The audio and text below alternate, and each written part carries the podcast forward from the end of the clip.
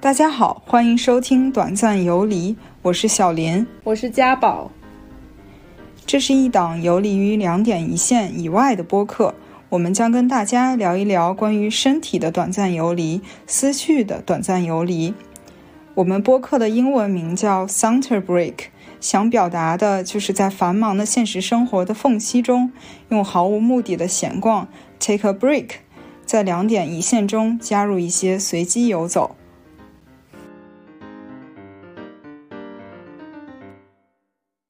对，绿洲是零二年第那一就次二在20周对年二十了周年，对，就是他上来之后就说了一下，绿洲是在二十年前的今天在北京第一次放映。然后他就回去之有一次跟那个女主，呃约呃就是送她回巴黎之后，然后回去发现她房间里面床上有躺着另外一个女人，然后这个女人还很质法问国对，这很法国。然后这个女人还质问他说：“哎，我刚刚才在那个小报上看到，就是另一个是吧？就是她跟。”一对双胞胎姐妹， 什么最近正打得火热，然后那个男主说：“你说的 没错。” 然后你知道吗？还有一个更劲爆的呢，我刚刚跟谁谁谁约完会回来呢。 独家爆料。对，是，反正他们两个对前任的那个心态还挺不一样的。嗯，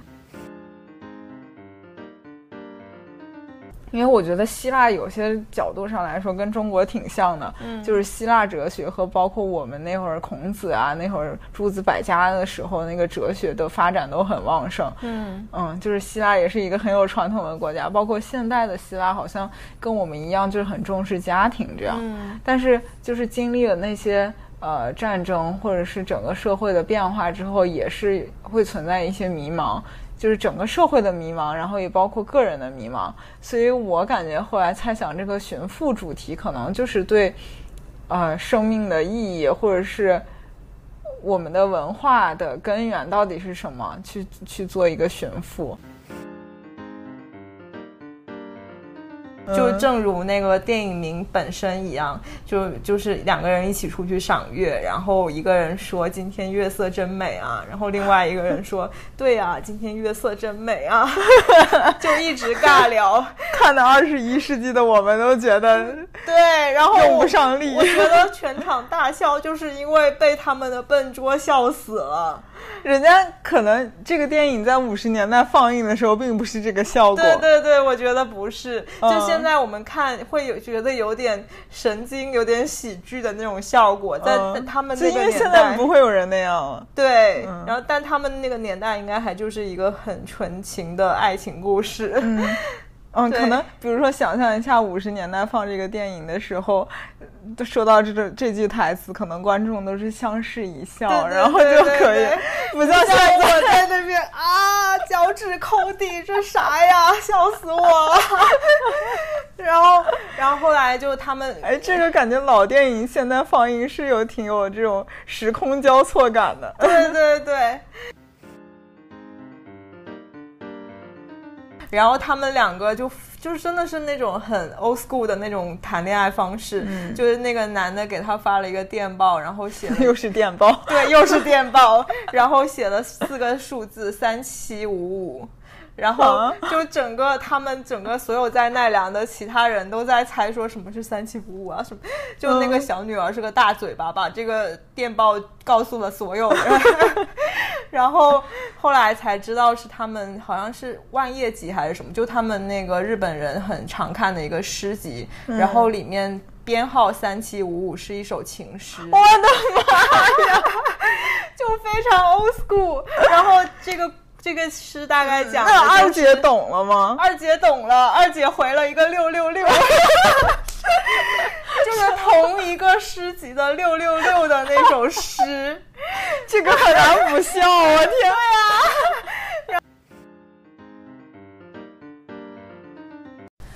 嗯，Hello，大家好。本期我们想跟大家一起聊聊，就是关于本次的北北京电影节。嗯，北京电影节应该是在我们录制的今天是最后一次一天的放映了。然后我跟小林同学分别看了，呃，我看了三部，然后他看了两部，嗯嗯，就我们看的还挺不一样的，然后也想聊聊看的这几部电影的感受，然后包括对北影节的呃感受，然后对这个场呃电影放映场地的一些呃感受。嗯，就是其实就是北影北京电影节，我们看了哪些电影，然后还有包括我们的一些观影体验。对，我觉得可以首先从这个抢票的体验来聊一聊。就是对我是也是蹲点儿抢票，然后觉嗯得今年的票格外难抢。首先，它排片就要比去年大概少一半儿，所以竞争非常激烈。对，虽嗯然今年可能因为疫情的原因，然后有一些外地的人可能没有那么自由的过来，但还是有的。啊、对，还是有、我我也有看到一些网友是有就是嗯从外来地北京过来看的，对，对，而且感觉就是北影节办了这么几届之后，也从逐渐从比较小众的定位走向大众了，嗯嗯包括像这次的选片，就对是选了那个《哈利波特》七部联放，对，还有《海贼王》是不是？对对对，就会有很多那种平时不怎么看艺术电影，比较喜欢看这种流行的大片的人，也会参与到这个抢票的过程当中了。嗯，我我今年本来想看的有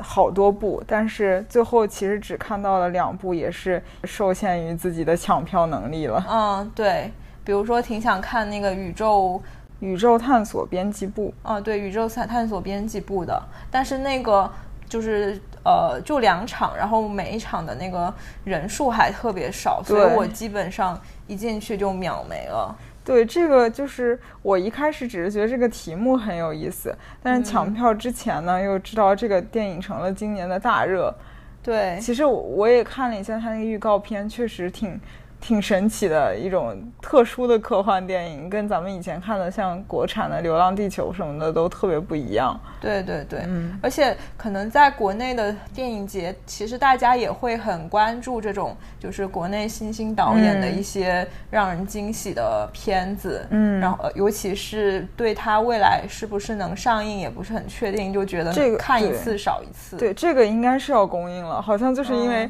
北京电影节效效果特别好，然后说是要公映了。就已经预期到市场的那个反应了。对，就是它可能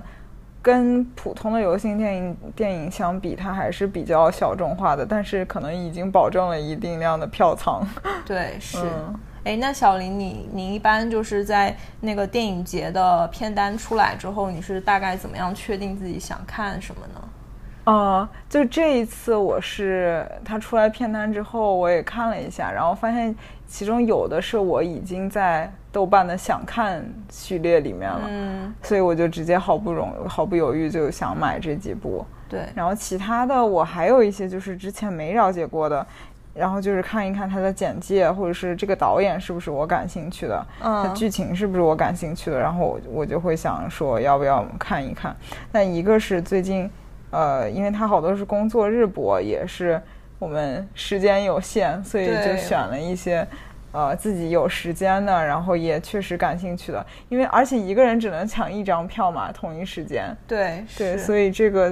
就就是只能限有制一了我个们优先优先级了，对想看的优先是级。是然后今年主推的是安哲的电影嘛，嗯所以你也看了一部《雾中风景》。对，是对我这个是就是在我原本的想看 list 里面，但是、哦但是我回忆了好久，我是什么什么契机把它加进去的呢？想不起来。 好像就我看那个北影节的工作人员的介绍，也有说，就是他们对北京当地的影迷的观影的，嗯就是喜好是印象来说是北京的影迷特别爱看这种大闷片，就这种凄风苦 雨的。哦，哦对，但是我就是因为我看了几届，呃，不，其实这是我第一届北影节，然后之前在香港看了一些电影节之后，我发现我还是，就是我也能接受大门片，但是我还是更想看那种故事性比较强一点的，不然我很容易在电影院里面睡着。但有的人 不是，有的人他是会觉得说他去电影节看一定要看那种他在家里面没有办法看下去的那种闷片。就把自己按在那里看完，哦，在家里可能干扰比较多，对一会儿搞搞这，搞搞那，然后专注力不行。嗯嗯比如说像那个大象席地而坐，四个小时，是吧？对对对，嗯，嗯，然后我我选片还有一个就是我可能会倾向于选那种四 K 的啊，就是电修复老对片对儿，对，嗯然后这种因为在网上也比较难找到，嗯或者是说今年有特殊意义的，比如说像那个绿洲，其实今年好像就是一个什么几多少周年，啊哦，对，哦，我记得就是 我那一场还遇到了奇爱博士，就微博上你那怎么、个，你怎么知道他是奇爱博士啊？我知道他长什么样啊，他、哦他是在微博露脸的，哦，他不就是北影节的工作人员吗？他是中国电影资料馆的工作人员，嗯哦对啊，对，绿洲是零二年第那一就次二在20周对年二十了周年，对，就是他上来之后就说了一下，绿洲是在二十年前的今天在北京第一次放映，哦，所以就是他我看的那一天。他是哦，就是在那个屏幕上面嗯，还这就是是现场，哦。你说奇奇爱博士现场上去印钱对，介绍了一下，没有，嗯，我觉得他也不是很正式的，他就站在那个入口那里，哦然后有话筒，然后跟哦大家说了一下这个。哦，然后你是因为绿洲是在那个电影资料馆看的，所以对他就在当时对当场了。对，哦，挺好，好神奇，有一种见到了 UP 主的感觉。 对网友见 面。嗯，那那我们说说就是看了几部电影的感受吧，嗯，要不你先来。我先来，我看了两部，一部是就是刚刚提到《绿洲》，然后还有一个是《雾中风景》。嗯，然后这两部就是为什么选它俩呢？就是选《绿洲》是因为我前一段时间开始对李沧东比较感兴趣，呃，之前看了他那个《燃烧》。然后后来你过生日送了你那本书《啊川陆有川有许多多愤》愤然后绿洲其实是应该是在这两部之前的比较靠前的他的作品，但是我也一直没有看，所以这一次正好有放映，就觉得其实那个片单看完之后，我最期待的是这个，哦因为我当时预期的是绿洲肯定是最难抢的，所以你就马上先去抢了这个，那我是跟朋友一起看的，然后他去抢这个的，哦然后我我自不量力，以为能抢到宇宙， 然后其实所以你把一宇场宙空放在了第一个，然后还是没抢到是吧？就是我俩对于这两部是平行的，所以我俩的第一要义是去抢这两部。啊就他先去抢绿绿洲你先去抢宇宙嘛，对对但是还是没抢到。对我，这也不能说我太菜了吧？宇宙不是确实它比绿洲更难抢。对啊，太难抢了。但绿洲应该也是很快就没了。对，但是就是我们那个座位就是第二排的边边，就是啊特别斜。然后哦， 好嗯但是吧，我觉得呃，还是现场观影体验会比较好。嗯，毕竟是在资料馆。对，资料馆确实，因为它最近刚装修过，但是资料馆就是就是已经讲到就是场馆部分了。电影嗯资料馆的空调特别冷，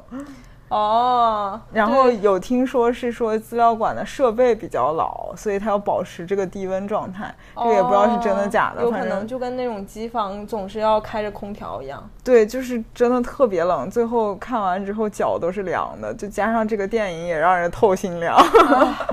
其实我觉得，就是电影节越办越成熟之后，也应该在那个呃电影节的手册里面，就是会有这种提示大家温度温度小提示，哦，不然就这个挺影响体感验觉的。我们不应该对北京的服务业有这么高的期待。 确实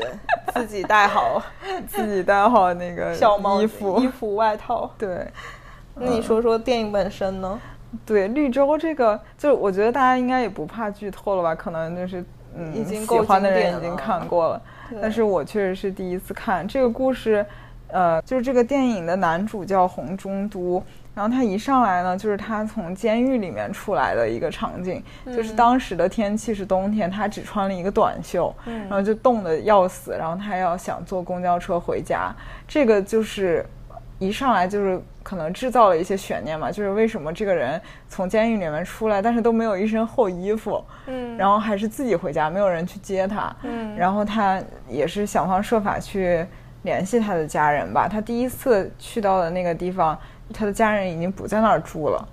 嗯，然后他好像是韩国出人出狱的话要吃豆腐，类似于就是我洗心革面重新做人的这种，哦把过去都抛下那种感觉。嗯然后他在，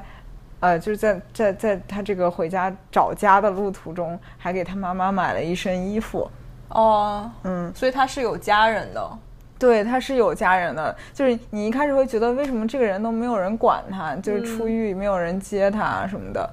然后后来呢，他就呃找到了他的家人，就是他整个感觉就是一开始给人的感觉就是他是被这个家庭舍弃掉的一个人，就他其实这一次入狱。呃，并不是第一次，他这是第三次，前面第一次是暴力和强奸未遂的两次，然后这一次是他开车撞了人，然后就是他这个人一上来呢，就让你觉得他是一个呃小混混或者是地痞流氓的那种角色，然后后来他回到家之后呢，嗯，就很明显他的家人都是不欢迎他的，他家里的结构是。呃，妈妈，然后他大哥，大哥还有媳妇儿，然后和他嫂子嘛，然后还有一个比他小的弟弟，就相当于他是家里的老二。嗯，然后下下一个场景呢，就是他去看望，呃，他撞车伤害的那家人，他伤害的是一个清洁工，呃，然后这个清洁工家里面有一个女儿，有一个儿子，儿子也是结了婚了和嫂子，嗯然后就这样一个结构。然后他去看看望他们家的时候，这家人正准备搬走，就是那个房子呢也是，就是比较破落的一个一个小区，那个房子也比较破，就是说明就是他撞的这家人其实也是底层人。嗯对，然后那个场景其实就他们那个社区有点像《燃烧》里面呃女主住的那个社区的样子，就是都是那种比较老旧的房子。然后进去之后，他们家情况就是这个时候女主就出场了，女主叫公主，就是谐音就是公主，就可能在韩语里面也念公主，天哪，我有个汉字朋友应该也是叫公公猪，对，这个就呃，其实也形形成了一种反衬，嗯就这个女主是可能嗯有一些脑病，就哦大脑是有有问题的，她就是全身不停的抽搐，嗯就是就是具体这个医学学名是什么我也不知道，但是就是她那个表情也是一直是小扭儿麻曲痹的，吗？可能是就某种麻痹症，就是身体嗯也是扭曲的，不停的抽搐的那种状态。但是她你看她的名字又是公主，嗯就这也是一个反衬。然后，嗯，后来就发现，就是他哥哥他们不是正在搬家嘛，但是搬家的时候不带他，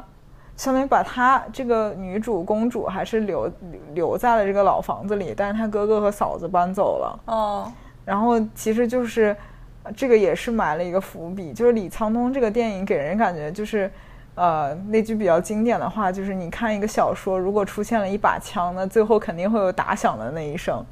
就你在等这一枪，对，或者就是李沧东他这个电影整个的结构性很强，就前面有一个事儿，你会有打一个问号先，然后后面他一定会给你一个呼应的，嗯一定会解答你这个问题。嗯呃，然后就是他们其实就后面就会揭示，他们搬去的那个地方是给残疾人住的公寓，就政府开发的这种福利项目。哦，所以他们搬去了，结果残疾人自己没有去，对他就是利用他妹妹的这个、这个福利，然后他们去住了好房子，反而把他妹妹一个人留在这里。哦嗯，然后呃，就是这个男主不就是去看望他一家人嘛，然后就看到了呃这个妹妹，相当于是，就是他见到了这个女主之后，其实差点强奸了她。这个男主他是有这种癖好我觉得吗是有一点他，哦但是嗯，可以理解为他在这个社会里面的压抑感，或者是他也是被抛弃的人，人这个女主也是被抛弃的人。哎，我觉得其实很就是很少会有电影是从这种施暴者的角度去讲述嗯故事的，哎、对对，其实对我觉得是这样。就是后来看完之后呢，就是有的人就觉得他就是个彻头彻尾的坏人，他就是、嗯就是一个反面角色。但是我觉得有时候我看这种电影，如果从这种施暴者，或者是像以前那种无差别杀人案、里面这个无差别杀人的这个罪犯的性角度视角来演这个故事的话，你就好像觉得它也不是，就是你单纯能用一个坏字来总结它。对，但是有时候可能讲故事的人会避免去从施暴者的角度讲，因为他很担心之嗯后好像放被出来原谅了。对，好像嗯就是去合理化他的那个，就像我们发生了社会上事件上的杀人案，然后记者如果去挖掘那嗯个杀人犯的背后的故事，其实也会有很多舆论反对。嗯，嗯，对，这，嗯，对，我觉得这一点也是他这个电影比较特殊的地方，他好像不把这种价值观或者是善恶抬到一个很高的水平。嗯就是我看完这个，其实有点联想到，就前一段时间咱俩都看了《引入尘埃》，就都是从底层人、边缘人的视角来讲一个这样的故事，而且还都是类似于爱情故事吧，就两个人之间的连接。但是中国的这个。引入尘烟呢，它就是很苦很善良，就善良和苦是平行的一个高度。嗯但是像这个电影呢，它其实，你说这男主是个善良的人，好像也不是善良的人。你看他一开始就试图强奸女主，嗯然后既但是你好像也不是说他是多恶的人，他的他的人性里面也有善良的一面，也有恶的一面。所以你就在同情他和不同情他中间摇摆。啊就是我会控制自己，不要对他产生太多共情。啊、是，嗯，然后继续讲，就是他差点强奸了这个女主，但是这个女主就可能她的整个精神承受不了这么大的刺激，然后直接就抽过去了。啊、嗯然然后他就停下来了。，对，她就还反而觉得很抱歉，一直在抽自己耳光啊什么的。哦，嗯，然后后来他俩的，呃，正式的故事的展开，就是这个女主她被放在家里面，然后她呃她的哥哥呢照托她周围的邻居去照顾她，然后可能就这家给她做做饭，那家帮她洗洗衣服。其实她就是有一点儿行动能力，比如说给自己穿衣服啊这这些，但是可能做饭啥的还是不行。然后呢就很诡异，就是她的邻居会在她家做爱。嗯，就他的邻居可能是呃一个大家庭跟什么孩子、老人一起住，哦，没有自己私人生活空对间。对，然后就他家那个结构是他自己有个小卧室，然后外面一个客厅，然后他哦邻居就在这里做爱，然后期间呢，他那个小屋是开了一个小缝的，然后其实邻居也看到他了，然后那个、哦那个女的邻居还说。他在那儿看着呢，然后那个男男的就说啊，那有啥呀？他又不懂， 然后他俩就在他面前疯狂做爱， 哦，然后我觉得这个女主当时看的心里可能是一种，呃，在这种无聊的生活中找到了一些突破口，嗯就是或者她的那个情欲也被激发了，嗯她也想有人被人爱，她也想去爱别人。嗯然后后来有一次就是男主。嗯，她给男主打电话了，就男主第一次之后给她留了个电话，说你以后有什么事儿可以来打这个电话找我。然后女主就给他打电话，把这男主叫过来，然后之后就开始了他俩的，呃，一系列的感情故事，就是会哦有一些 dating 啊，或者是什么样的。嗯，嗯，然后其中就是有几个场景还是比较经典的，或者是令我记忆比较深刻的。嗯有一次就是就是男主会带她出去，我感觉女主就是这么多年之后之之内都没有出过这个门。嗯嗯，然后带她出去玩啊，带她坐地铁啊什么的。女主就有一段想象自己是一个正常人的样子去跟这个男主谈恋爱。就他俩一起坐地铁的时候，她就看到一对正常的男女情侣在那里打情骂俏啊什么的。她就想，我也变成了一个正常人，我也跟这个男主在那里打打闹闹，就是一种还挺美的幻想。就是后来就是，其实女主她不抽搐的时候是一个挺美的人，嗯就是文素丽演的，她嗯就我是知跟那道个薄荷糖对，是同她一个在里女面主，也很美。对，是就是真的是一个挺美的女人。然后男主还说，单看脸的话，你其实挺漂亮的。但是她当时是那种抽搐的表情，我后来发现男主确实有眼光。嗯，然后还有一段是，呃，他俩相处了一段时间之后，呃，然后那个男主的妈妈过生日，然后他就把这个女主带过去了，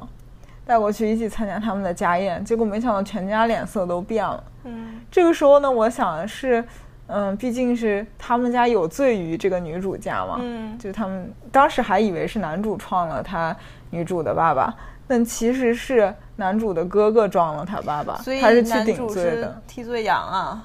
对，他他唯一的问题就是他有这个强奸的，强奸未遂和暴力吧。嗯这一次就是他应该是替罪羊了，嗯嗯，但是呢，就是这个替罪的过程，就是他哥哥的形象一直是一家之主，呃，就支撑起了这个家，然后整日也教育这个男主，你能不能呃承担起你的社会责任？什么叫长大？就是要对自己做的事负责，这个就很讽刺。对，他哥哥其实才是不不无法对自己做过的事情负责的那个人，他反而这么去教育他弟弟。嗯，然后嗯，女主一来了之后，那个哥哥就脸色立马就变了，就是你就意思你有什么毛病？我们家这种家庭聚会，你为什么带他来？我觉得很不可思议，就是你是一个。相当于你，你是一个罪犯，你才是应该去赎罪的那个人。对，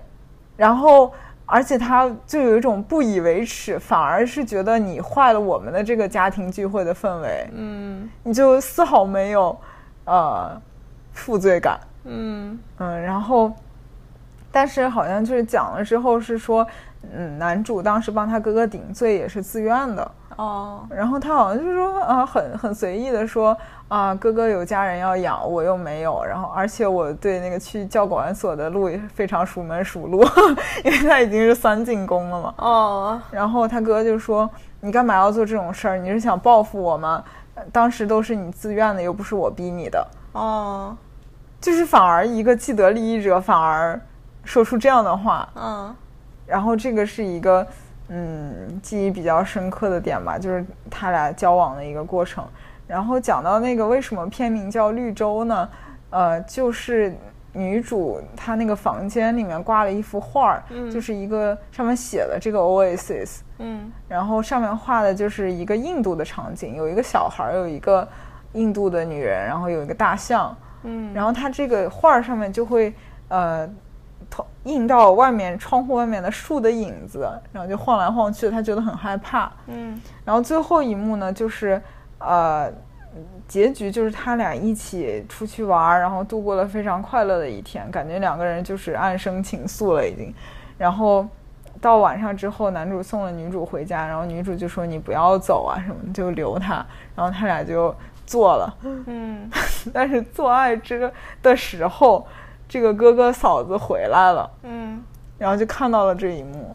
然后他们就断定是男主强奸了他妹妹。男主不会第四次进监狱吧？，对啊，他就是被抓了呀。哦，然后女主因为受了特别大的刺激，她就说不出来话，哦，然后就就这样了。哦，然后男主就被抓了，但他就是一副无所谓的样子，他没觉得有什么，他好像觉得进监狱对他来说也不是什么大事儿，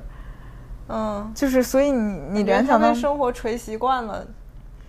对他无所谓的那种感觉，嗯，反而我觉得他是因为社会也孤立他，所以他对社会的这条法则也无所谓，嗯，嗯，就是一种边缘人的心态吧，对，就有点像三和大神那种对，我既融入不了社会，所以我也不觉得我应该什么努力生活，去遵循你这个社会的一些规定。嗯，反正他从未进入过社会的主流，对所以他也没有落差感了。对，然后呢，他被抓了之后，呃，有一次。 就是这个李沧东好像导演一直对基督教是嗤之以鼻的，嗯然后在像那个呃《燃烧》里面也有一段，就是呃，基督教按理来说是劝人向善的嘛，但是呃，他的教那些教民教徒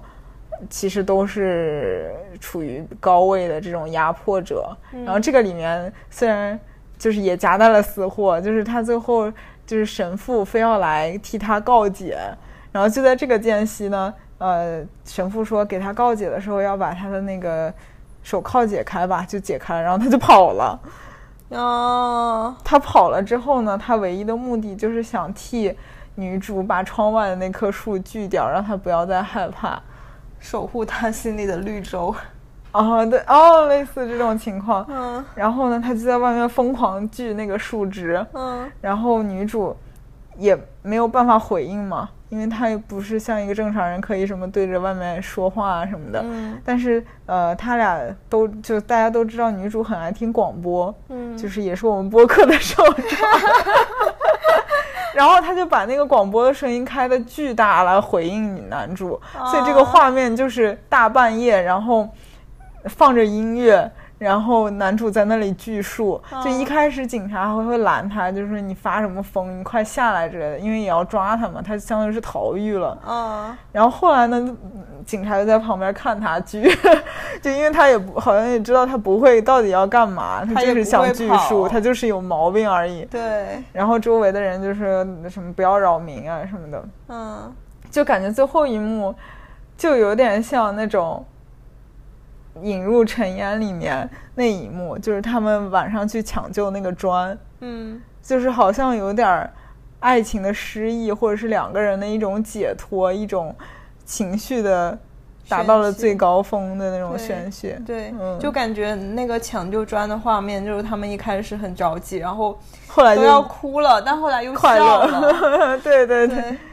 对就可能是是他们突然意识到自己是同伙，嗯是站在站在一起相互扶持的人。嗯，对，好像就是心灵相通，让他们开心，对反而这个外界的苦难不觉得有什么了。对，是，嗯嗯，然后就是这样结束了。对，然后就后面就演了。大概就是这个男主进了监狱里面，也会给公主写信，啊，就是感觉好像这个生活的捶打并没有对他们的心灵造成什么影响。感觉等他出来，他们就又好了。对，嗯或者感觉女主她是一直就被困在她这个躯壳里面的，反而这段可能可以算是爱情吧，我不太确定是不是爱情，我觉得有可能是他俩呃都是边缘人，然后形成的一种共情或者是什么的。嗯嗯让他有这个契机，感觉到自己是有伙伴的，是被爱的。嗯，对，嗯，里面有很多面，很多幕都是女主恢复了正常人的样子，她哦想象的她是正常人的样子。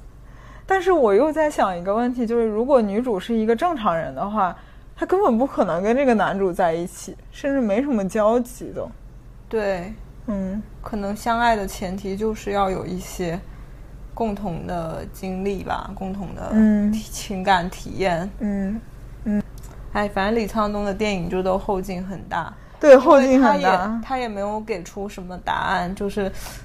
把那种很生活很苦难的一面就铺开给你看。嗯嗯，而且就是你看，他并没有强调说这两个人都是善良的人或者是什么对样的人，对，就是普通人，也也你可能也有点像，嗯，那个《燃烧》里面也是，并不是说好像穷人就比富人更有道德或者怎么样，其实并没有，嗯，嗯，穷人好像也就是就是那样生活而已，对，其实这个可能反而更符合现实吧，嗯嗯就是他们在当处那个处境下、那个生活环境中，就是会长成那个样子。嗯，这就是绿洲了。我觉得看完之后后劲确实大，然后还想再看看李沧东导演的其他作品嗯，听你这样说完，感觉薄荷糖更惨一点。啊。 对，怎么讲？哦，不过我我现在让我完整复述已经没办法了，你之后自己看。 好的，留啊有悬念。 对，那你说说雾中风景呗。你先讲哦，我那一个我吧那我歇会儿那我三个一起讲好了。 哦，好呀。对，因为我我觉得我这三个是有一些共性的，就是它是呃，一个是发生在法国，一个是发生在日本，还有一个是发生在呃，就是怎么说呢，反正是一个美国片，但是拍的是一对法国夫妻，就其实都是本质都是在讲爱情，但是这三个爱情又有又是不同的范式，嗯就法国的那个电影叫做《一个男人和一个女人》，它就是很典型的那种法国文艺片，就是那种嗯、呃法国人的那种对爱情的态度吧。嗯就他大概就是讲说有一个呃失去了妻子的男人和一个失去了丈夫的女人，他们都有各自有一个小孩，然后这两个小孩在同一个寄宿学校上学，然后这两对呃这两个爸爸妈妈就分别每个周末都会过去带孩子出来玩，然后就有一次那个女女的，因为他们都生活在巴黎嘛，然后有一次那个女的就是没有赶上回巴黎的火车，嗯然后就遇到了这个男主，然后就搭他的便车回巴黎，嗯然后就相遇了，然后在路上就是聊起来，就这个女生是那种就特别好看、特别迷人的那种，然后 就男主就瞬间就被她迷住了，感觉。嗯这个这个桥段有点让我想起来，我前段时间看那个路易 C K，就是一个脱口秀演员，啊，他有一个就是像情景喜剧一样的一个片叫《路易不容易》，翻译过来，嗯它里面的桥段有个这跟这个一样，就是嗯他和对方都是，呃，他应该是离异，然后对方那个女的应该是。不知道自己孩子的爸爸是谁，或者是哦孩子的爸爸抛弃了他们两个，嗯然后但是他俩的孩子是同学，然后哦在一起了。就路易就是一副 loser 舔狗的样子， 然后被那个女的那个家长迷得不要不要的。然后，然后我我这个区别可能是这个男主他本身也特别有魅 力吧。路易没有，对，反正我觉得法国人、欧欧美，尤其是法国人，特别会拍这种邂逅电影。嗯像那个《爱在三部曲》，哦其实也是邂逅电影。对而且对他拍就是《爱在三部曲》的那个背后的故事，还是就是那个导导演他自己也曾经邂逅过一个让他很迷恋的女人。嗯然后后来就是两个人就是就是畅聊一天之后，然后就分开了。就然后没有他然他后相了当于就是拍了这个电影来纪念他们这个邂逅。 哦对，但是后来，但他的故事没有后续，他的故事有后续，就是那个女生死了，就是他他他一直到拍第三部的时候才知道，所以他在第三部那边就写了一下 in memory of 那个女生，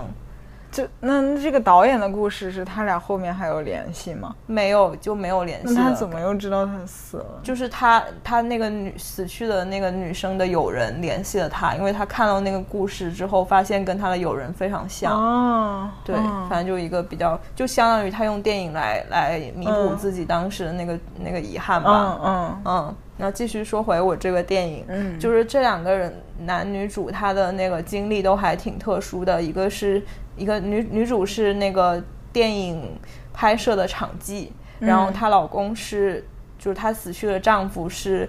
呃，特技演员，然后有一次在意外就拍摄的时候意外去世了，嗯所以她就一直还非常怀念她呃丈夫，因为她相当就是后来这个男主也说，就是就是他，因为他们两个就是互相其实已经双箭头了，但是这个女生还是时不时地会想起她的前前夫，就是因为她前夫死在了一个最美好的时候，然后她留下来的都是很美好的回忆。哦对，然后那个男主就很酸溜溜的说，他要是活到现在，可能也是一个糟糕的中年男人。 对，然后那个男主呢，他是一个赛车手，然后他有一次就是翻车发生意外，然后就很危急的时候送进了手术室，然后他妻子应该是本身也是那种比较。神经紧张的那种女人吧，就是在手术室外面等的时候，然后接就怀担心他，就觉得他已经不行了，就还没有等他那个医生宣宣布呢，他就直接精神崩溃，然后就跳楼自杀了。嗯，所以这个男主没有那么怀念他前妻。没有，我我感受不到哎，就是就是他这个故事是到后面那个女主主动问，然后这个男主才说的，但是感觉这个男主身上比较没有那种伤痛的回忆，然后他后来也很自然的，就是会跟各种那个女人交往，因为他是算是一个明星嘛，然后就会经常有八卦小报。然后他嗯就回去之、有一次跟那个女主呃约呃就是送她回巴黎之后，然后回去发现她房间里面床上有躺着另外一个女 人，然后这个女人还很质法问国 对，这很法国。然后这个女人还质问他说：“哎，我刚刚才在那个小报上看到，就是另一个是吧？就是他跟。一对双胞胎姐妹，什么最近正打得火热。然后那个男主说：“你说的没错。”然后你知道吗？还有一个更劲爆的呢，我刚刚跟谁谁谁约完会回来呢。独家爆料，对，是，反正他们两个对前任的那个心态还挺不一样的。嗯，对，然后最后就是他们两个会确定关系，是因为就是这个男主有一次参加那种从呃也是就是从法国出发，然后结束是到那个蒙地卡罗，嗯，然后就是他那一程还挺危险的，因为路上下雪啊什么的，但他最后顺利到了，嗯然后这个女主就是全程一直在跟踪他的这个新闻嘛，然后嗯在电视上看到他到了就就很开替他开心，然后就给他打了一个电报，嗯一开始只是为什么那是电报？那个他那个电影是五六十年代的电影，对。然后他打的那个电报就说，一开始是一个很就是很普通的那种关心，就是替他开心的那种电报，但是后来就是他他在又又决定改掉，就通、通过那个电报跟他说我爱你。然后那个男主哦就是到了蒙地卡罗之后，收到那个电报，特别激动，然后就开着他的那个已经破的不行的赛车 冲回了巴黎，然后又冲发现他不在巴黎，又冲回了他那个他们小孩的那个学校所在的地方，嗯嗯然后就他们两个就就在一起了。但是急那速追妻， 对对对，就那个男的说：“天哪，是怎样的一个那个勇勇气，才能让一个女人呃给你发一部电报，然后说我爱你啊？”就可能哦在那个年代、对，可能是那个。年代。对对对，但是就就后来还是经过了一番纠结，主要就是那个女的有点接受不了，就还脑脑海里面还一直留有她前前夫的记忆。嗯对，嗯然后它这个拍摄的方式也很神奇，就是他们中间会有很多的插叙嘛，然后就是呃，他们两个在在一个窄小的那个车里面，然后是黑白的画面，然后到了回忆里面又变成了彩色的，就变得很生动。然后哦他把那个窄窄小的那个车里面，他们两个的那个推拉也拍得很好，就是那种。呃，两个人也没说话，然后那个男的就一直偷看那个女的， 就反正法被国法国人人搞明白了。特别会拍这种眼波流转、哦眼神拉丝的这种电 影。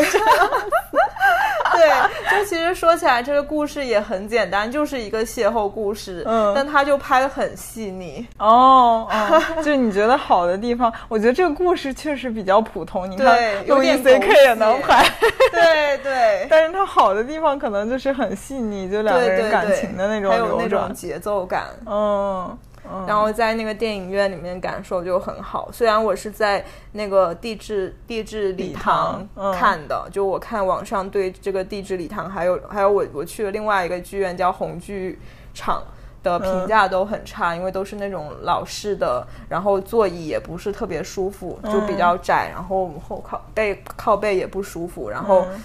可能因为大吧，然后就人人也多，免不了就迟到的人也多，是对是，然后他们的工作人员又不是那种，因为也不是那种什么，不是奇爱博士。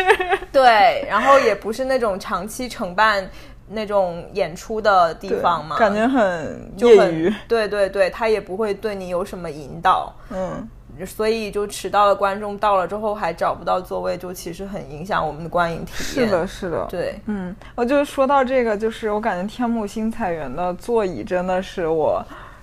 有生以来坐过最舒服 的。对，就它那个也不知道是不是我跟我的那个身体比较契合，就是啊它、完美符合对，你的就是它人体那力个学对那个枕头就脖颈这块那个也很舒服。哦，虽然嗯你说有点恐怖，对，因为我去的那个厅是剧目厅，就屏嗯幕真的是巨大，然后整个那个，我因为我坐在前比较靠前的位置，往后看就像有一座山一样那个，哦。然后整个也不开灯，很黑。哎，有点像我之前去桂林的时候，就那个阳朔，嗯然后他们那边的山都是那种拔地而而起，像嗯一个春笋一样那种山嘛。 然后就经常在他们那个小城走着走着，然后突然间回头就看到一个高山， 对，就挺有压迫矗立在感你的后面的。 很恐怖。嗯嗯对，嗯，哎，那我接着说完另外两个故事吧，就也是爱情故事。然后第二个是日本的爱情故事，但他日本人拍的爱情故事跟这个就很不一样了。嗯，就他是小金参与的一个电影，但他小金不是导演，嗯导演是那个田田中绢代，就是一个他们那个年代特别有名名的一个演员，呃，一个女演员。然后她后面就演而优则导。说说到这个演嗯而优则导，好像这个电影还让她就是这个女女演员，她是那个日本另外一个导演叫沟口沟口健二的一个御用女的女演员。嗯，然后她后面去参做导演的时候，就是这个沟口特别不支持。然后她就是决定要拍这个第二部的时候，也是这个沟口就一直在反对，然后他们两个就彻底闹掰了，就是、嗯哦就是在在那个为什么呢？他有私心吗？还是没？有，应该是他不他觉得女人当导演 喝女人， 对，就还是在那个受受制于那个年代吧。嗯，嗯，然后不过其实我在看这个这个是哪个年代的电影？五十五十年代的，哦，，对那个时候女性当导演可能确实很少见，尤其在东亚。对对，就虽然这是一个女性拍的电影，但是其实它里面还是很传统的那种思维的。哦只是它可能会比小金自己拍的电影会更俏皮一点，所以我们看的时候就经常全场大笑。你觉得哪里有什么女性视角吗？就这个电影里面，嗯，我其实看不太到，特别是其实我觉得后面有点有一部分有点狗尾续貂了。它这个故事大概就是一个小金电影那种很常见的那种嫁女的故事，嗯就是一个一个呃一个男的，他他老婆已经死了，然后他有三个女儿，嗯然后他大女儿是已经结过婚，但是她老公也早死，然后她就、嗯呃相当于是个寡妇了，然后她还有两个二二女儿和三女儿还没有结婚，嗯然后就呃，他家里面还呃还有另外一个人，就是他的大女儿的妻死去的丈夫的弟弟。嗯然后这个弟弟跟那个三女儿之间就就他们是很好的玩伴嘛，然后后面他们也发展了感 情。对嗯有一点小妇人的感觉，不知道为什么。对，然后对对对，我发现就是这种一个一个男爸爸带着三个孩子的这种嗯结构特别常见，包括像那个饮饮食男女，哦，然后日哦本也很是多，有之前看过一个叫宛若阿夫阿阿阿呃宛若阿波罗，然后还有那个海街日记，嗯，那个可能没有爸爸的存在吧，那个是相当于大姐作为那个爸爸的那个角色，对可能，嗯对，就经常有这样的结构。然后他的故事开头就是这个前呃大姐的妻亡夫弟弟的一个同学回到他们所在的那个奈良，嗯然后这个人其实之前跟二姐就是曾经见过面，然后他们两个其实互相是有一点一点好感的，嗯但是那个年代就是他们两个都说不出口。然后这个小女儿 是，爱你在心口难开。对对对对，然后这个小女儿她是。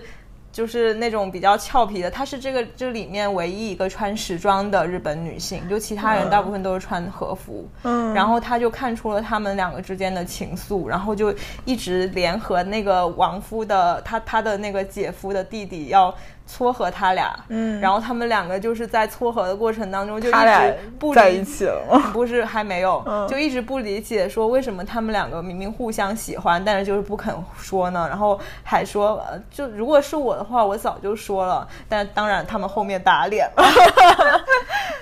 然后这就，然后这个故事就是他二姐和那个前夫弟弟的。不是那个姐大姐夫弟弟的同学的爱情故事，就是完全那种今夜月色真好的那种爱情模式， 就是两个人相敬如宾。对，就嗯正如那个电影名本身一样，就就是两个人一起出去赏月，然后一个人说今天月色真美啊，然后另外一个人说对呀、今天月色真美啊， 就一直 尬聊。看到二十一世纪的我们都觉得对，然后用我不上力。我觉得全场大笑，就是因为被他们的笨拙笑死了。人家可能这个电影在五十年代放映的时候，并不是这个效果。对对对，我觉得不是。就嗯现在我们看会有觉得有点神经、有点喜剧的那种效果，在嗯在他们就那因个为年现代在不会有人那样了。对，嗯然后但他们那个年代应该还就是一个很纯情的爱情故事。嗯，对可能比如说想象一下五十年代放这个电影的时候，都说到这种这句台词，可能观众都是相视一笑，对对然后对就对可以对，不像现在。我在那边 啊，脚趾抠地，这啥呀？ 笑死我 了！然后，然后后来就他们， 哎，这个感觉老电影现在放映是有挺有这种时空交错感的。对对对，然后那个后后面就这个二姐喜欢的这个男的就回东京了，然后他们两个就就是真的是那种很 old school 的那种谈恋爱方式，嗯就是那个男的给他发了一个电报，然后写了 又是电报， 对，又是电报，然后写了四个数字三七五五，然后啊就整个他们整个所有在奈良的其他人都在猜说什么是三七五五啊什么，就那个嗯小女儿是个大嘴巴，把这个电报告诉了所有人，然后后来才知道是他们好像是万叶集还是什么，就他们那个日本人很常看的一个诗集，嗯然后里面。编号三七五五是一首情诗，我的就非常 old school。然后这个这个诗大概讲的嗯那就是二姐懂了吗？二姐懂了，二姐回了一个六六 六，就是同一个诗集的六六六的那首诗。这个很难不笑，我 天呀！然后反正大概表现的就是说我才离开你多久就已经开始想念你了，然后这种类型的俩情诗。他俩在这儿搞什么地下工作 呢？然后反正最后小妹猜出来了。 小妹，小妹是一个长得特别像章子怡的一个日本女演员，哦就是那演的特别俏皮。嗯，对，然后灵气，对后来后面那个她二姐就奔赴北东东京去寻找她的爱情去了，然后呃，她的小妹和那个她的那个朋玩伴就还。在一起，然后她那个玩伴其实就是一直在待业，然后找工作，嗯。然后这个小妹就一直觉得奈良太闷了，想去东京，然后就很希望说她这个、就她喜欢的这个人也可以找到在东京的工作，然后他们两个一起去。但是这个这个人又有点有点圣母，就是他明明找到了一个在东京的工作，但是他把这个工作让给了一个他觉得比他更惨的一个朋友，因为他家里面有个老母亲要照顾嗯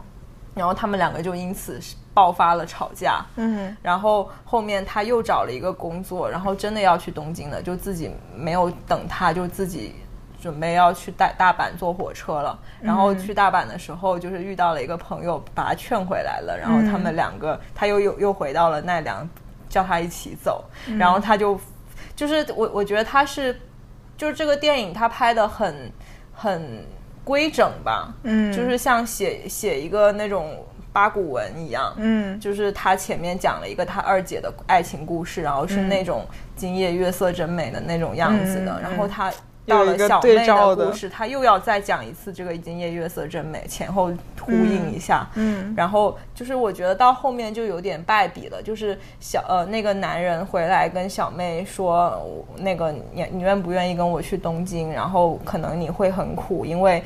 呃到了东京就没有人可以照顾你了，你就要自己学会洗衣做饭。嗯，然后但是我会对你好的，就发表了一堆直男 言论。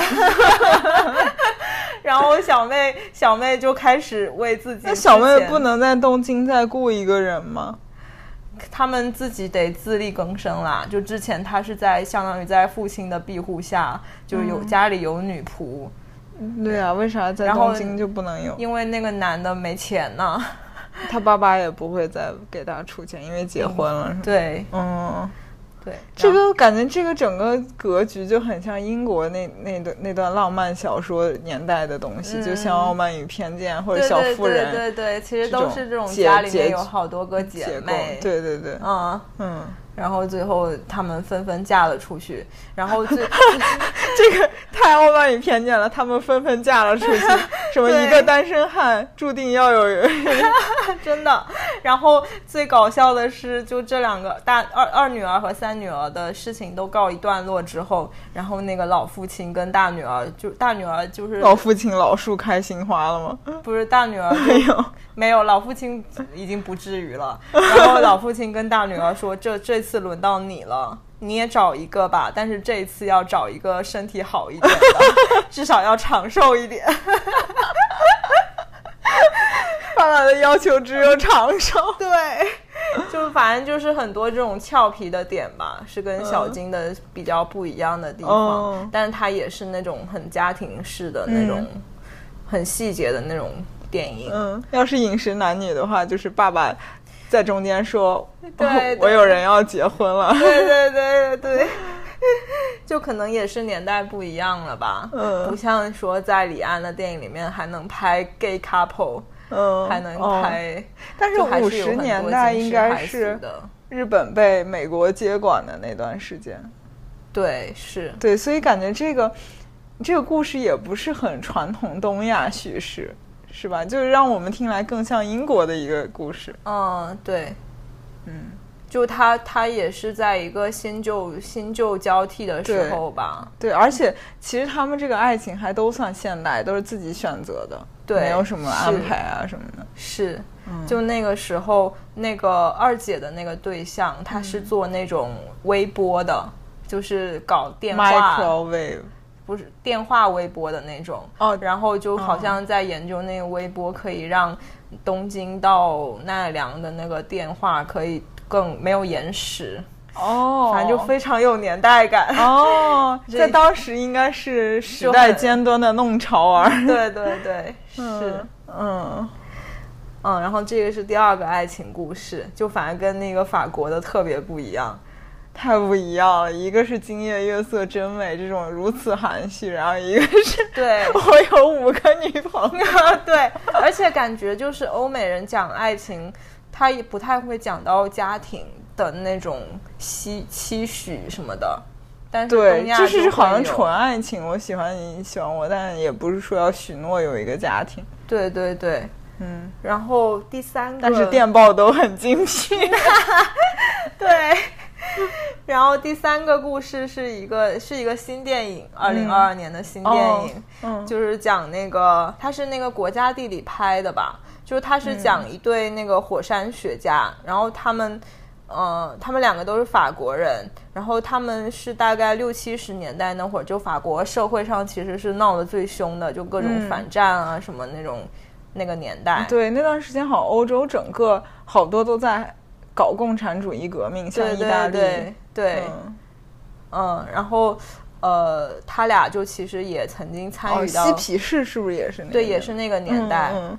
我记得那会儿就是毛什么的学说在法国也特别受欢迎。嗯，是，对嗯，毛主义，对、嗯然后他俩其实也参与到这里面，但是后来就发现没有什么用。然后就对人类失去了 信心，就投身于他们的火山事业了。然后嗯正值那会儿，就是板块运动也刚刚发展起来，然后很多呃很多人对火山其实是不太了解的，包括什么分类什么，其实都都还没有研究好的。嗯然后他们就就开始研究这些。然后因为火山学是一个观测的学科，其实当时很少有人就是真的知道火山喷发的样子啊什么的。嗯然后他们就是常年奔波在各种火山喷发的前线，然后要嗯进到那个呃岩浆喷发。的周围就可能有一百多度，什么会被烫熟。就那个那个男的可以直接在那个岩石上面煎蛋， 哦，对，不需要任何火种。最近的上海也可以，对对对对对，然后呃，就各种各种到这种最最危险的地方去，嗯感觉就是他们其其实就是一直很在追求这种这种危险的刺激吧。嗯，然后他俩就跟那个火山之间形成了一个三角的关系，嗯然后呃，说说到这个很有意思，就是他们把那个火山分成了两种，嗯就是一种是红色的火山，一种是灰色的火山。嗯红色的火山就是我们经常看到那种流淌着岩浆的那种火山，就红色的那种。嗯然后他说这种红火山是比较不危险的，就是因为它是像河流一样流淌过去，所以你可以嗯不是预测嘣一。下嗯喷的，对对，对，就你可以预测它的这个流流向的，嗯然后它的那个影响面。但是如果是那种灰色的火山，它就会蹦一下，就像蘑菇云一样，然后你不哦知道它会影响到多少人。嗯，对，哦所以那些历史上比较出名的那种火山喷发导致多少人死亡，其实都是泥火山，哦呃，就是那种灰色的泥火因为山。它你根本不知道它啥时候喷，然后它就是平时看起来默默无闻，然后一下把大家都对，烫对死。对对对，然后那个他们，它里面还讲到一个很有意思的，就是之前有一个好像是二十世纪初的时候，有一个印尼的嗯火山喷发，嗯然后那个火山灰就是搞得全世界整个地球到处都是，然后哦《呐喊》是在这个背景之下产生的，就那幅名画。就你还哦记不记得，它那个是嗯前面有一个很惊对恐的小人，是然后后面其实是火山，哦，哎对，但是那个画应该离印尼很远，对但是就是因为火山灰过去之后，他就想象了这样一个场景。对对对，就吓到了那个那个作者哦， 蒙克，哦，对，嗯，然后就是他们。他们当时就是这些火山学家，就是会去预测说哪一个火山会喷发，然后当时就预测到了一个哥伦比亚的火山会在、呃会会马上要喷发，而且是百分之百会有很很严重的影响，然后就通知了那个政当局的决策者，但是他们当时因为对火山没有一个很清晰的认识，就觉得没有什么事，然后就没有提前遣散人群，结果就真的导致了那个三三几万人的死亡。然后这两这对夫妻就特别懊恼，所以他们就开始投身于做那种科教的那种，呃，火山科教的那种普及，就是去带着那个、嗯带着那个呃摄像机去拍各种那种呃最近距离的那种火山喷发的样子，就让人们引起警惕。对对，然后最后反正就是在他们的影响下，现在我们才会对火山有很多认识了。嗯，嗯，所以他们就是看似对人类失去了信心，对却又很关心人类的福祉。对，而且是身体力行的去、嗯去爱人类。然后他们当年其实是那种有点像电视电视明星一样，就是因为他们会呃回来，然后带着他们从那个火山那边捡到了很多石头啊什么的来做科普的，嗯然后也会写书啊什么的。嗯嗯，这个有点像那种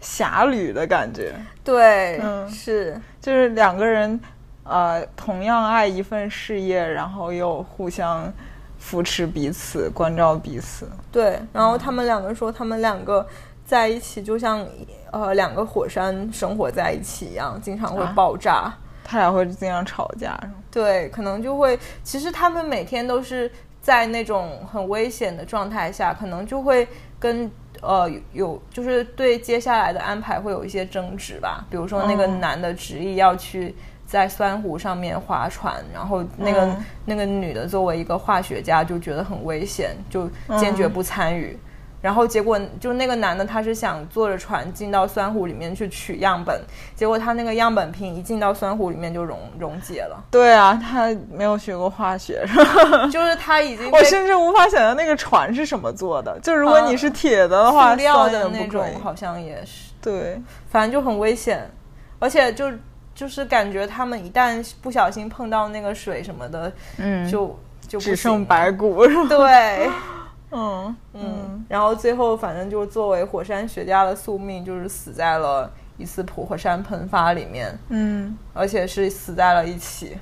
然后最哦，被发现的时候，他们两个就靠得很近，然后就就地埋在了当地的一个寺庙里面。就在日本，对，嗯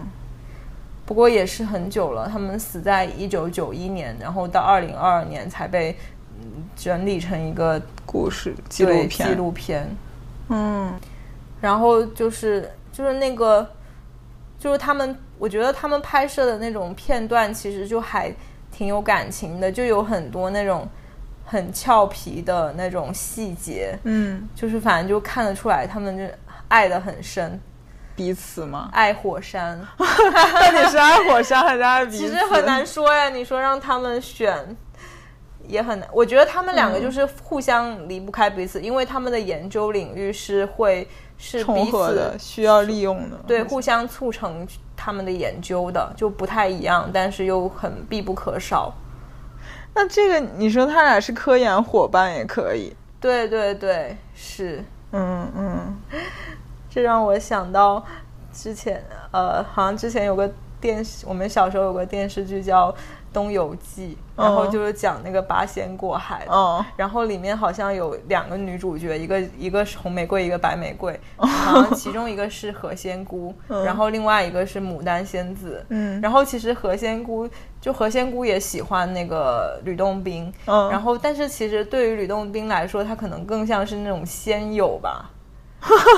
先有。对，然后、嗯但是他的初心是那个牡丹仙子，然后嗯但他为了就是拯救世人，为了成成仙，然后就抛弃了他的爱情。嗯，对，然后就会有电视剧党会分成两 派，就到你底嗯很其实很难说这种就是科研伙伴啊，什么伙这种仙友啊，嗯这其实是很难区分他的这个事业上的这种彼此扶持和爱情上的怦然心动。嗯嗯，就是可能也看这个人怎么选择吧。嗯，我觉得，嗯，怎么说，是不是杨杨绛啊、钱钟书啊，或者是、嗯梁思成和和那林个徽林徽因因，就是他们可能是二者兼有，就既是那种对学术上面的这个伙伴，然后又能在生活中相互提对，供情绪价值。可能是吧，哇，这个这个太难得了。对。嗯而且我觉得，尤其是可能他那种普通工作的那种相互扶持，还比不上这种就是很很极端危险的工作的相互扶持。嗯，就你真的需要一个完全理解你的工作，理解理解你那种热爱的人，嗯才有可能一直在一起这么久。嗯嗯，就是而且他俩同时热爱这一件事儿。对，嗯，而且那个女女那个女科学家就说，那个每次他们出去，基本上都是那个她老公走在她前面探路，嗯然后她说，如果她发生了危险，她也会毫不犹豫的跟着一起去，嗯，就是、哦对，就已经有这种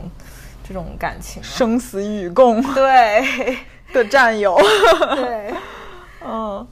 感觉你是不是因为这个，就跟前前面几部，包括像那个《绿洲》里面的这种感嗯情相比，是不是因为这个是非常真实的一个纪录片，嗯，所以它好像没有前面几个那么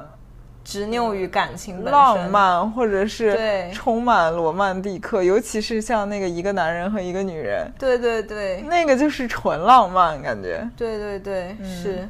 可能每个聚焦的点不一样吧。嗯，而且主要是这个火山学家他们之间的故事，就是就爱情故事是怎么发展起来的，已经没有史料了， 哦，我们也哦挖掘我们不也到这不一好块揣了测。对，只能从他们，因为他们留下了大量的影像资料，可以从他们当时那种那种。呃，相处的模式里面感受到爱，但是也不能挖掘到更深了。嗯，而且他这个就感觉这种关系还是更现代一点儿，因为我之前对看过，就是日本的一些也是拍真人真事的，嗯，嗯，它有点像那个呃老森林，就是小森林和老森林， 就是所所谓老森林，就是它讲的是。啊，爷爷奶奶，然后住在一起，每天一日三餐那种，在一个小院落里面，哦叫什么有熊谷一在的地方，啊，哦我知道。对，然后那个里面那个爷爷是个建筑师，嗯，然后但那肯定就是这个家庭所有的事业的中心就是这个爷爷，嗯然后这个奶奶呢就是照顾他的一日三餐这样，嗯，对，这个感觉就是不像，就怎么说也是他俩是一种类似于非常好的家庭组合，共生关系。对，但是这个呢可能就是二者。在火山这件事情上有一个共同的追求，就不仅仅是好像这个女生就是这个女性角色就是为了服务这个男性角色的。对对对，嗯我觉得就是一开始我说的那个沟口健二和田中绢代的那个故事也是，我感觉就是沟口他只能接受田中绢代作为一个他的视角里面由他摆布的一个女演员，他不能接受嗯她她有作为思一个想主体去拍一个电影。嗯，嗯，哦，我想你说这个，我想起来我前天还是啥时候看的那个汤唯的新电影那、叫啊你《看了？分手的决心》。啊嗯，，那个怎么样？嗯，我觉得还怎么说呢？就是我我的评价可能没有网上那么高，嗯，就但是我能感受到这个朴赞玉导演的整个的美学追求，就是他很多不管是镜头还是剧情都非常有对对称感的那种美感。然后就是说他这个片子就是编剧专门为汤唯写了一个剧，嗯就是我写了一个就是汤唯的剧本，我已经写好了，剩下的问题就是汤唯来不来演，汤唯是他的缪斯。对，类似这种。但是确实那个角色和汤唯太衬了，简直就是汤唯。 啊，嗯我得去看一下。就汤唯有一点儿俏皮，然后又很文艺，嗯，然后好像又有点儿游离的那种感觉，非常适合这个角色。嗯，就男导演免不了在他的电影里面会看到一些他的凝视，嗯然后女导演可能也会免不了，但女导演可能更专注于这种自身的挖掘吧，嗯自身群体的挖掘。啊，你有没有看那个里奥格兰德？是叫里奥格兰德吗？ 没有，你竟然没看那个，那个可太女性视角 了。你要是什么电影啊？哦，叫《祝你好运，里奥格兰德》，没有哎。是艾玛·汤普森演的。哦，就是艾玛·汤普森现在可能已经有六十了吧，嗯，然后还和是一个个新电 影呢。对和一个年轻的小伙子，哎呀，所以这是女性的凝视吗？我觉得非就凝不凝视的吧，就因为我是女生女性，可能我感受不到凝视，嗯，所以我没有那么敏感，但肯定是女性视角的嗯就是你可以完全想象一个我们现在整个市场上充斥的男性视角完全掉个个儿的感觉。嗯，就比如说男性视角，他会拍很多女性身体的东西，嗯，然后女性视角就会拍很多男性身体的东西。对，而且就是包括那个艾玛汤姆森一开始一开始的那个 body shame，嗯，然后他怎么和这个 body shame 就是去和解？哦，就这也是一个女性视角永恒的话题。嗯嗯，嗯对对对，就男的就是不男那个男生的身材简直怎么样？想想都开心。 就是你有看过那个《爱死机》里面有一个叫 Zima Blue，、那啊个是个虚拟的，的人，啊但是这个男人的身材就是那样，就是她身材很完美，没有一丝赘肉。不仅如此，好的，被种草了。 嗯，就是这个男的是一个男妓，哦，嗯，难怪我看豆瓣第一条说他是高端压 款。 好的的，我这段去也看不知道能看不能播。 这个就让我想到，就是我第一次看那个大卫霍克尼的画，我就觉得他就是一个 gay。嗯， 就只有一个 gay 才会去那么详细的描述男人的身 体。哦，作为一个男画家，嗯嗯对嗯，然后呃，就是最后一部我看的第二部电影就是，嗯、雾中风景》。嗯我现在可能想起来一点儿，我为什么就是我好像二一年的时候加入了想看 list，嗯好像是就是看一个关于火车啊，关于旅行文学的一个一个文章里面就提到了这个。然后嗯这个电影它整个讲的就是一个寻父这个主题。嗯然后，因为它其实啊，看安哲的电影，可能就是我觉得真的是像一种或者白描或者是一首诗的那种感觉。嗯就是他他演一个东西或者是一个意象，它背后肯定是有引申意的。嗯就包括这个寻父的主题，就是我理解可能不是真的去寻找一个父亲，嗯，就是他电影开头就是一对儿小姐弟，就是姐姐，我感觉也就是十二岁左右，嗯然后弟弟就是可能有没有六七岁，反正就是他们两个要去坐上火车寻父，嗯然后他们的妈妈就是完全没出现，但是里面的设定就是妈妈带着他俩，但是呃其实他俩就是私生子，但是他妈妈没有告诉他们你俩是私生子，子只说你你你俩的爸爸在德国。嗯因为当时可能也是二战之后吧，就是他们离德国会比较遥远，就是对德国有一好些像想德象。军当时那个留下了很多这种二战孤儿，是这种吗？嗯，其实就是不知道到底在不在德国，哦可能都不存在这个父亲最，后也没有出现这个父亲。完全没有，就是他妈编的，可能是。哦，就说啊，你你你爸妈在，哎你爸爸在德国呢，但是他因为他也不知道这两个孩子真正的父亲是谁，哦，嗯，然后就是就是看似就是这么一个寻父的主题吧。然后当时就是我还查了查，当时这个希腊的背景也是，呃，因为也是二战之后，包括那段时间，就是希腊也爆发了很多革命，包括希腊也被呃也被德国镇压，嗯，就他们也刚刚从那个战争的恐怖中出来，因为我觉得希腊有些角度上来说跟中国挺像的，就是希腊哲学和包括我们那会儿孔子啊，那会儿诸子百家的时候，那个哲学的发展都很旺盛。嗯嗯，就是希腊也是一个很有传统的国家，包括现代的希腊好像跟我们一样，就是很重视家庭这样。嗯但是就是经历了那些呃战争或者是整个社会的变化之后，也是会存在一些迷茫，就是整个社会的迷茫，然后也包括个人的迷茫。所以我感觉后来猜想，这个寻父主题可能就是对呃生命的意义，或者是。我们的文化的根源到底是什么？去去做一个寻父，嗯嗯，然后但是就是整个故事围绕的就是这两个小姐弟乘坐火车去找他们所谓在德国的爸爸，整个这样的一个过程。嗯，然后，但因为他们没有钱，所以他们坐火车都是白票， 然后逃票吗？对逃票，但是就有危险，就会被赶下去。 哦，赶下去之后，他们就可能得通过其他交通工具。然嗯后就在这途中就认，就是所见所闻吧，就是其中一个戏份比较多的，就是一个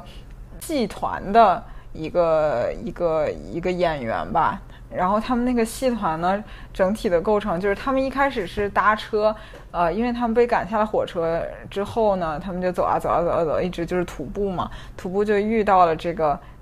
在路边停着修车的这个戏团的男主，这这个男主长得真的特别希腊，就是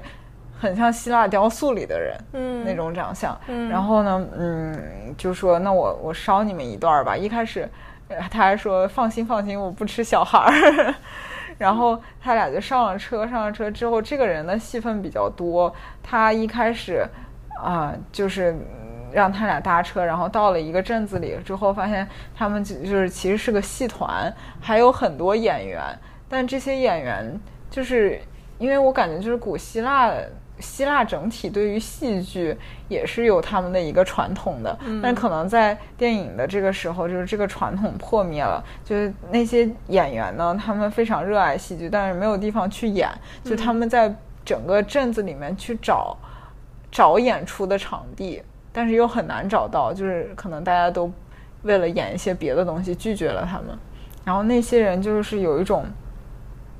游荡的幽灵的感觉，就他们每次出场都是好一排好几个人，然后散着步过来，嗯然后甚至后面有一幕是他们在海边，可能是排练他们的一个戏，就是每个人说说在说台词，就那个场景特别像一个话剧的场景，而不像一个电影的场景那种。嗯嗯那种感觉吧。然后后来就是还有一幕让我印象比较深的时候，就是他们在这个镇子里，然后姐姐呢就在这个车上睡着了。就是这个这个剧团的这个车里面放了很多那些服化道之类的。睡着之后，这个弟弟呢就在镇子里面游荡，可能是想找点吃的吧。然后他就去到一个店里，去到一个店里，他就说 我想要吃三明治，老板但是没有钱，老板就说嗯，你你你还是得给钱，然后就让他去收了几个桌子，收拾了一些饭店的桌子，啊然后后来给了他个三明治。但是在这中间呢，就突然进来一个拉小提琴的人，一个大爷，就拉了一段儿，但是呢，就还没拉完就被赶走了。嗯，就是感觉这个他们这个大爷，这个拉小提琴的大爷的境遇，就跟这个剧团也形成了一个呼应，嗯就都是。呃，他们甚至可以不计报酬的去做演出，但是没有人想听，嗯就是个人的意义无法、个人的价值无法实现的那种感觉。嗯对，然后他这中间就跟这这一伙剧团的人就分别了，然后他们就又上了路，然后呃就遇到了一个卡车司机，卡车司机也是说你们上来吧，我捎你们一段，但这个卡车司机强奸了这个姐姐，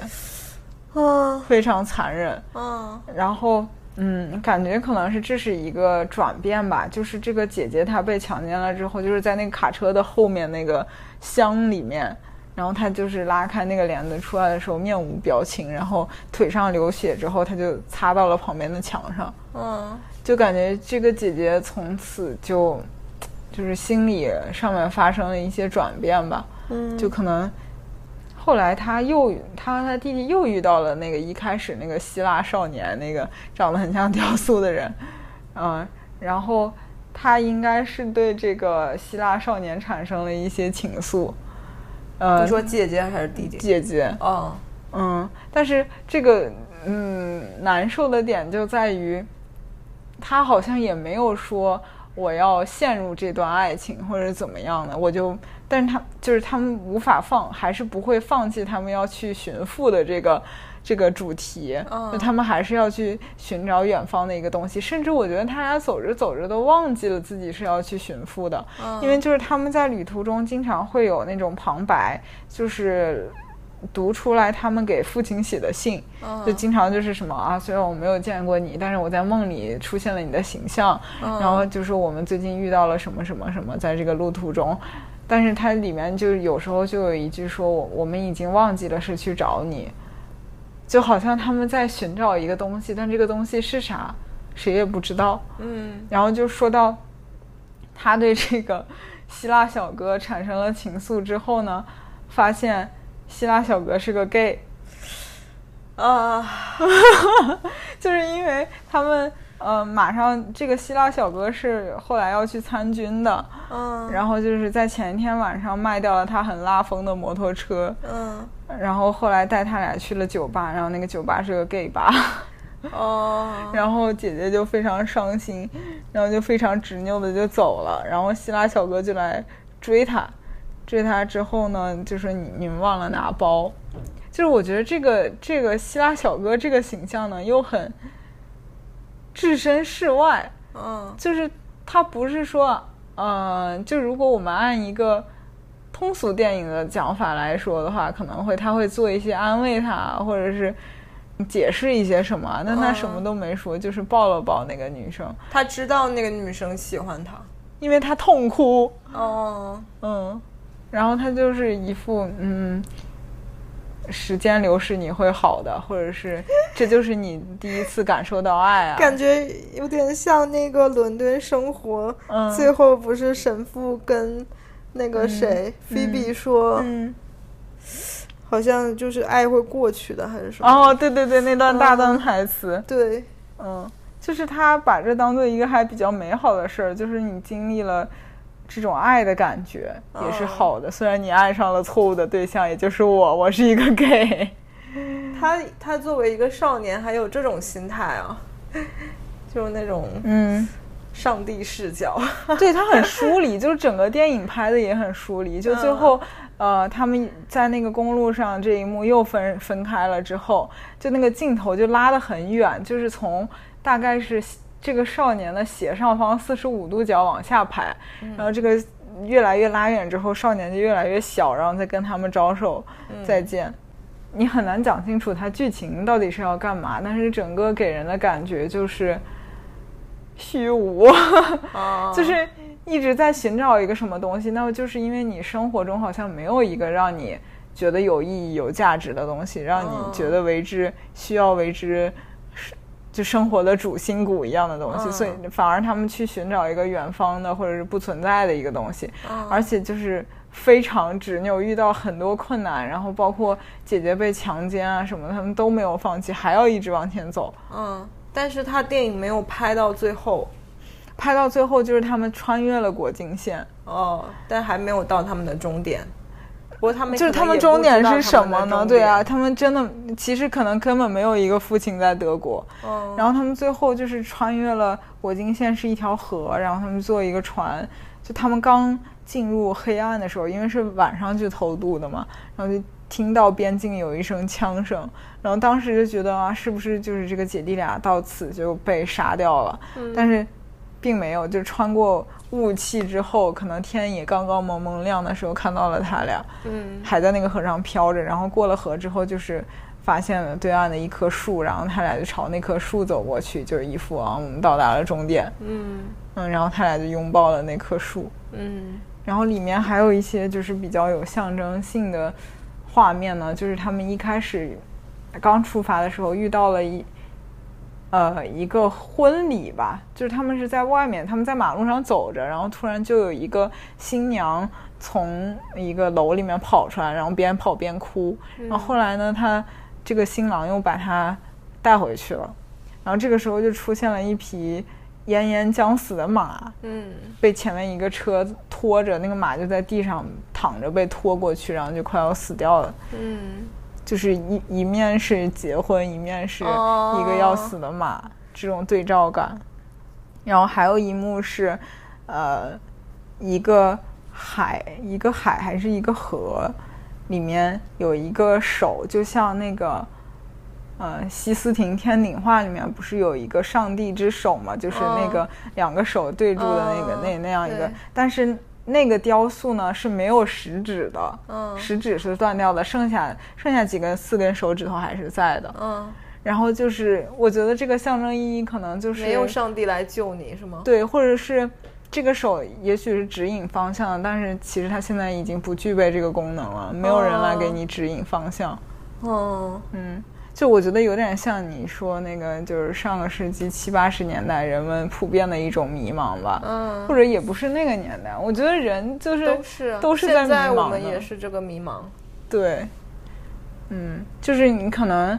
欧洲在很信仰基督教的时候，觉得上帝是那个信仰是那个方向，大家就是在那样一套逻辑里面去生活的。比如说，我要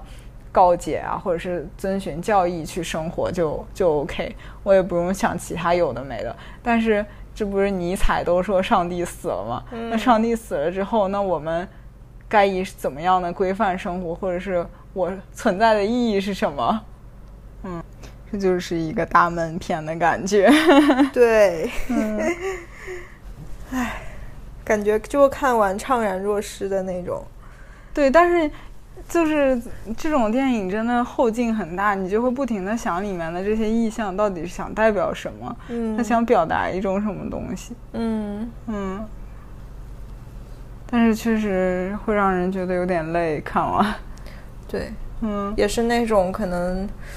就是适合在这种电影节看的片子。嗯，那我们那场我看到了很多影神奇的影迷，就是我是进场的时候看到有一对老夫妻，嗯然后还有很多文艺青年，就是看完之后在门口抽烟， 然后可能看完这个电影，确实想来一根。对我也想，所以其实我我还挺珍惜这种，就是在线下可以跟会曾可能会跟你共情的影迷一起看的这种嗯体验的。嗯嗯，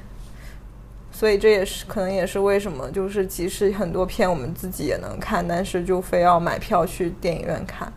我想到我有一个神奇的经历，就是我曾经在伦敦的时候，然后当时是东亚电影节吧，然后放一个那个朝鲜电影，嗯然后我就去看了，结果在那边认识了一个女生，她是以那个呃吉林那边靠近韩国的那个，哦所以她是会讲韩语的，嗯，延边是不是？对延边那边的人。嗯然后他他也是出于就我们两个都没有看过那个朝鲜电影，就想看看他。虽然我们已是经现在的朝鲜电影，不是是呃比较早之前的，嗯然后就反正我们也可以预料到，就是那种充满了共产主义叙事的那种， 它是真的就是要建立一个社会主义新农村的那种电 影，对。嗯，然后猎奇嘛，对应猎该奇的心态吧。然后这种片也在就是在网上比较难碰到，嗯，对，嗯然后就认识了，后面还一起去玩什么的，嗯嗯，就其实这种线下的连接就比较容易遇到同类吧。嗯嗯，是的，就是我和我的豆瓣幽灵见面了。对对对，是， 嗯，网络上，对，我想到你说这个问题，就是其实现在有的资源也可以在网上找到，尤其嗯是像北京电影节，它这种很多都是以前的老片，嗯，网上还是找资源不是太难。但是为对什么我们要去电影院看？而且这次的票价真的不便宜。 对，一一部七八十，对，对我去年看的时候，有的是六十多，嗯，然后今年那个绿洲是一百。它好像是那种四 K 的会比较贵，对，是，主要怎么说呢？我们座位都不是特别理想。对就是你啊要想是一个现在电影院上映的片儿，然后这种座位，我就觉得我可能不会去看了，或者是对换一场之类的。对，但其实也是因为现在电影院看放的电影，大部分我们也看不下去。对他们，有人前一段时间看，算了，不说了，就是也， 就是看完之后很开炮想骂人。 嗯，我觉得还有就是，有的东西就是大荧幕，它是整个充斥你所有的视觉体验的。 对对对，就是之沉前浸式的，对，还有人说就是，呃，电影从业者其实要在现在这个时代，就是包括短视频啊，人的注意力如此分散的一个时代，嗯，要感恩观众，他可以嗯把整个两个小时的时间都给你这个屏幕来，非常安静的静下心来欣赏你这个作品。嗯，其实是，我觉得这是可能站在电影人的角度来说是这么想，另一个角度就是我们作为观众能把这个整个的时间去进入到这个影片里头，嗯，这其是实电我影们院要才能感给我们感的。谢电影，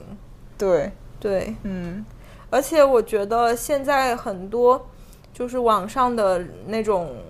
骂战什么的会有会存在，也是因为很多人失去了共情的能力。嗯，但是电影其实是在教我们共情的，就嗯你沉浸在那个里面，然后去嗯，就是体验别人的悲欢。嗯就我们呃，比如说哪怕那个约上。月月呃月升中天的嗯里面的故事，可能有一些就是老土的让人发笑， 但是我们也很试图的去理解它。嗯嗯嗯，对，我觉得这个过程我还是很喜欢的，就是有的东西乍一看你不能理解为什么会有这种人，对，就尤其我觉得看绿绿洲洲，嗯对那个男主，就是如果他可能如果是现实中的故事，他会出现在我们的社会新闻里面，对某某人三进宫，前两次怎么怎么样，第三次竟做出如此之事，对然后你就会觉得哇塞，这什么人？你可能第一反应要去攻击他，但是对你看了他整个故事之后，就是不能说他这种犯罪有理吧，但是你你可能觉得这不单单是骂他一句的事情，嗯就是可能整个社会或者是他的家庭对他造成了怎样的影响，或者现在有一个就项标。他提的那个说法叫 “common worries”，嗯，就是可能他的遭遇或者他的困境，并不是你就没有，嗯，只不过你可能没有那么严重的一种被社会。呃，边缘化的这样一种体验，但是其实我们跟他也是有相似性的。如果你试图跟他能产生共情的话，这也是一种共情的能力。对，嗯就是假如说我们把这个世界变成一个二叉树，然后我们其实大部分时候的嗯那个走向都是比较好的那个方向。我嗯们如果就是滑向另外不幸的那一面，我们也可能会变成这样的人。嗯嗯，对，就是我我前两天又看那个梁永安的 B 站频道，然后他也是点评那个引入尘烟，嗯然后他就说，呃，为啥就是很多人能跟这个故事共情？其实我们城市里的人的生活离他的那个生活是很远的，嗯但是为啥大家会喜欢呢？就是他的那种遭遇，你并不是没有，只不过不是完全一样的，但是那种心理体验是一样的。对，而且嗯这种、这种这样的人，其实我们从小到大其实是会很遇到很多人身上有这种影子的，嗯，包括之前网上很火的那个二舅。啊，对，其实我我爸，我感觉我爸老家农村里面有很多这样的人，嗯嗯，就可能每个人身上有很多闪光点，但是就是很苦，嗯嗯，嗯，对，我觉得就是二舅和绿洲和那个引入陈岩是有一点相似性的，对但他最后的那个基调可能又是不一样的，就是对二舅呢，他过分的夸大了他的善良。对，他的乐观， 他的乐观，他人性非常美好的一面。那绿对洲可能就是另一个极端，他完全没有说这个人是好是坏。对，嗯但是很多人就会对二二舅逐渐反感，就觉得他太，呃，乐观了，就是而且这个叙事是第三个人来叙事，也许二舅对心里可难受了呢。对对对，嗯是就有点强加他自己的理解了，嗯，就不像绿洲，他其实没有很明显的那种导演的见想法想法，嗯嗯，包括就后面那个呃，男主最后不是跟女主就是在床上被发现嘛，嗯然后女主的哥哥作为家人监护人，就说就跟他这个男主的哥哥说，嗯、就是警察也跟我们说这种事儿最好不要打官司，嗯然后你们看着办吧，就是意思还想利用他妹妹的这个遭遇去讹一笔钱，嗯，这个就是我感觉，嗯，这个妹妹的经历就很像《引入尘烟》里面海清演的那个角色，嗯就是他俩不仅被抛弃，还要被利用，嗯，也对。你看《引入尘烟》也是，呃，想利用他他们政府提供的福利给这种底层人，反而被他的家人边缘化、欺负他的人获了一笔利。对，嗯其实有些时候穷山恶水是会出很多刁民的，嗯因为大家资资源都匮乏，嗯，就是要采用丛林法则。嗯，但是这个可能悲惨的人呢，他还是相信农耕的那一套，就是哦，种种瓜得瓜，种豆得豆，他就对一直在赞扬这个土地给人类对带来的回馈。对，嗯，所以他对人可能也是这样的，都是非常他就记赤着别诚人的一好片的，。对，嗯嗯，谢谢大家的收听，希望大家观影愉快，虽然也结束 了，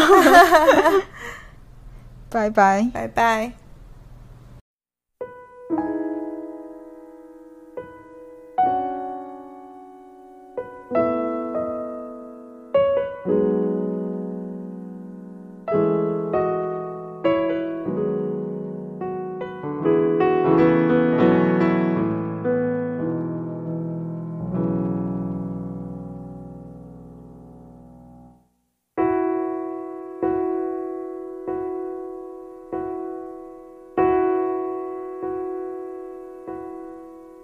多少人爱你遗留银幕的风采，多少人爱你一世独立的姿态，你永远的童真，赤子的期待，孤芳自赏的无奈。谁明白你细心隐藏的悲哀？谁了解你褪色脸上的缅怀？你天衣无缝的潇洒，心底的害怕，慢慢渗出了苍白。你苦苦的追求永恒，生活却颠簸无常遗憾。你傻傻的追求完美，却一直给误会、给伤害、给放弃、给责备。何悲何哀？何必去愁与苦？何必笑骂恨与爱？人间不过是你寄身之处，银河里才是你灵魂的徜徉地。人间无过是你无心的梦，偶然留下的梦，尘世梦。以身外身，做银两色的梦，一身外身，做梦中。